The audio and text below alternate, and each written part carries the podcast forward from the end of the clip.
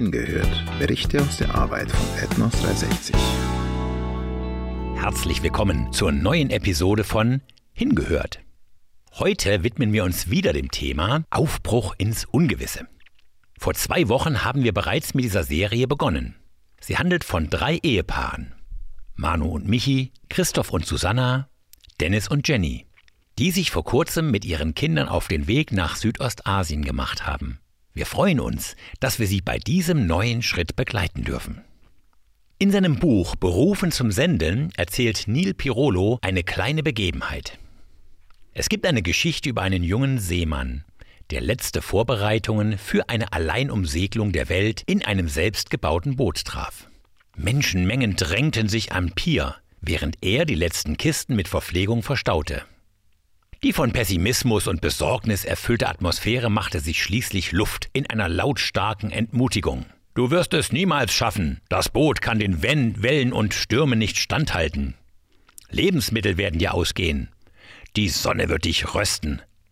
Ein Mann, der später gekommen war und all diese entmutigenden Warnungen mitbekommen hatte, verspürte den unwiderstehlichen Drang, ein wenig Optimismus und Ermutigung entgegenzusetzen. Während das kleine Boot losgemacht wurde, bahnte er sich einen Weg zum Ende des Docks. Er winkte heftig mit beiden Armen und rief Gute Reise. Du hast wirklich Mut. Wir stehen hinter dir. Wir sind stolz auf dich. Gott sei mit dir, Bruder. Lasst uns die Missionare mit guten Worten ermutigen. Diese Ermutigung ist im Vorfeld, aber auch besonders dann im Einsatzland nötig. Ja, da sind wir ähm, auf dem Dachboden der Michi und die Manu und versuchen den letzten Feinschliff bei unserem Koffersortiment ähm, zu machen. Ja, rätseln, ob wir einen Koffer leer lassen können und hier lassen können oder ob wir doch noch was finden, was wir super gerne mitnehmen wollen würden. Ja, es geht um Dinge einfach wegstellen, wegsortieren und ähm, verschenken. Was nimmt man, was lässt man. Ja, hier oben auf dem Dachboden ist ganz schön heiß. Ähm, ihr hört den Ventilator im Hintergrund brummen. Wir freuen uns auf das, was vor uns liegt. Jetzt sind es noch ähm, heute ist Montag, Dienstag, Mittwoch, Donnerstag, Freitag. Freitag geht's los. Dann wollen wir ins Flugzeug steigen mit unseren vier Kindern, mit äh, Jeremia Mose, Jana und Melea. Und ähm, da sind wir einfach gespannt. Beten, dass Gott uns ähm, Ruhe gibt und Geduld, vor allem für die Kleinen, ähm, auch wenn es stressig wird. Und wir sind einfach ein bisschen überfordert, würde ich jetzt mal so ehrlich sagen. Wenn wir uns das hier so angucken. Aber ja, an Gottes Hand geht es immer gut. Wir sind dankbar, dass wir in letzter Zeit sehr viele hm, liebe Menschen treffen durften, die gesagt haben, dass sie an uns denken, für uns beten und das auch schon lange machen.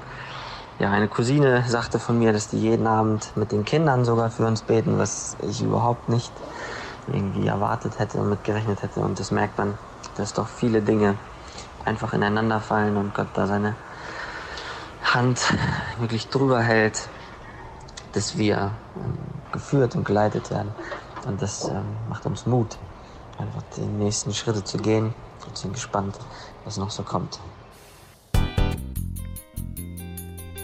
Eine sendende Gemeinde zeichnet sich unter anderem dadurch aus, dass sie sich zum Gebet für die Arbeit ihrer Missionare verpflichtet.